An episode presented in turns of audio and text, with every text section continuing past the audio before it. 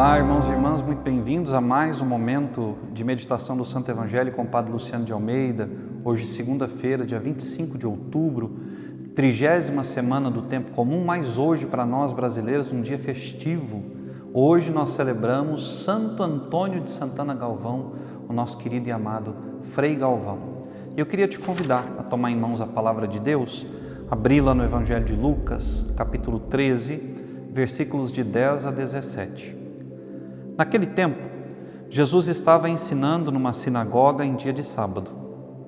Havia aí uma mulher que fazia 18 anos, estava com um espírito que a tornava doente. Era encurvada e incapaz de se endireitar. Vendo-a, Jesus chamou-a e lhe disse: Mulher, estás livre da tua doença. Jesus colocou as mãos sobre ela e imediatamente a mulher se endireitou e começou a louvar a Deus. O chefe da sinagoga ficou furioso porque Jesus tinha feito uma cura em dia de sábado. E tomando a palavra, começou a dizer à multidão: Existem seis dias para trabalhar. Vinde então nesses dias para ser descurados, mas não em dia de sábado. O Senhor lhe respondeu: Hipócritas! Cada um de vós não solta do curral o boi ou o jumento para dar-lhe de beber mesmo que seja dia de sábado. Esta filha de Abraão, que Satanás amarrou durante 18 anos, não deveria ser libertada dessa prisão em dia de sábado? Esta resposta envergonhou todos os inimigos de Jesus e a multidão inteira se alegrava com as palavras que ele fazia. Palavra da salvação. Glória a vós, Senhor. Vejam, meus irmãos, no Evangelho, mais uma vez, uh, os homens querendo controlar Deus, querendo manipular o poder de Deus, querendo dizer quando Deus pode ou não agir na vida dos seus filhos. Deus não tem barreiras. Deus não tem regras humanas às quais ele se prenda. Nós é que devemos nos prender às regras de Deus. Nós é que devemos nos deixar guiar pela regra, pela palavra, pelo amor de Deus. Nós não podemos querer impor limites ao amor e à graça de Deus. Ora, Deus não impõe limites no seu amor e na sua graça para conosco, porque é que nós queremos dizer o que Deus pode ou não fazer na nossa e na vida do outro.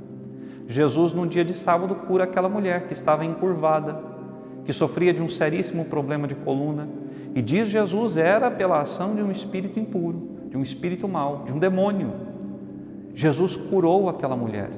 E com isso veio a revolta do chefe da sinagoga, que queria controlar a graça de Deus. Deus age quando quer.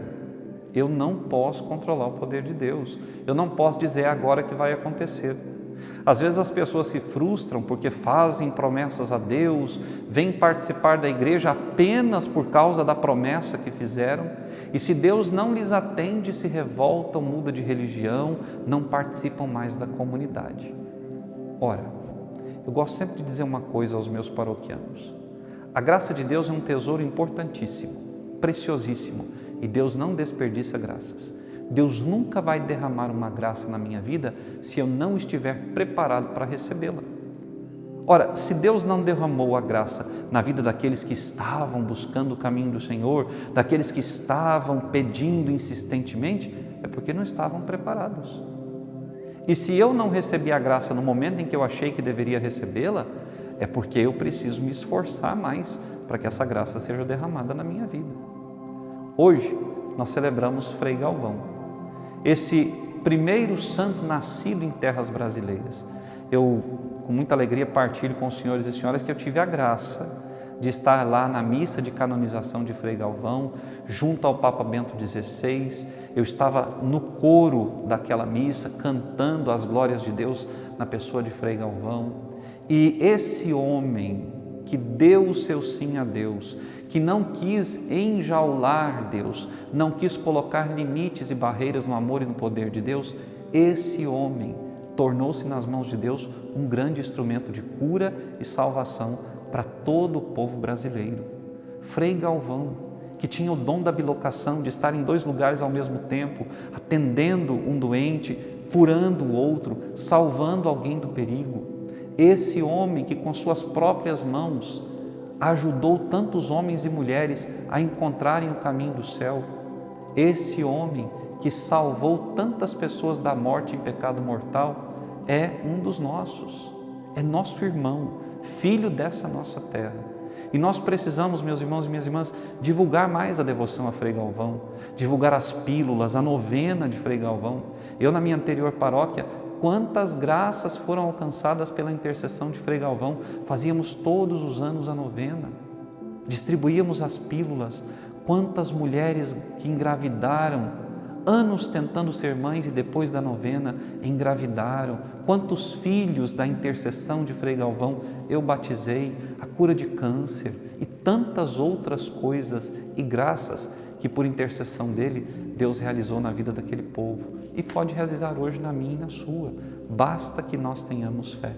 Os santos e santas não vieram para tomar o lugar de Deus, mas para mostrar à humanidade que se eles, pecadores como nós, foram santificados pela graça de Deus, pela abertura de espírito e de coração ao poder de Deus, nós também podemos ser santificados.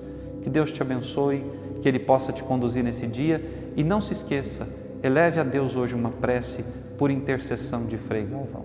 Eu venho agradecer a todos que estão nos ajudando com as suas doações financeiras a manter no ar este canal. Agradeço a você também que está nos acompanhando, assistindo os vídeos, curtindo, compartilhando, para que a palavra de Deus possa chegar a mais e mais corações.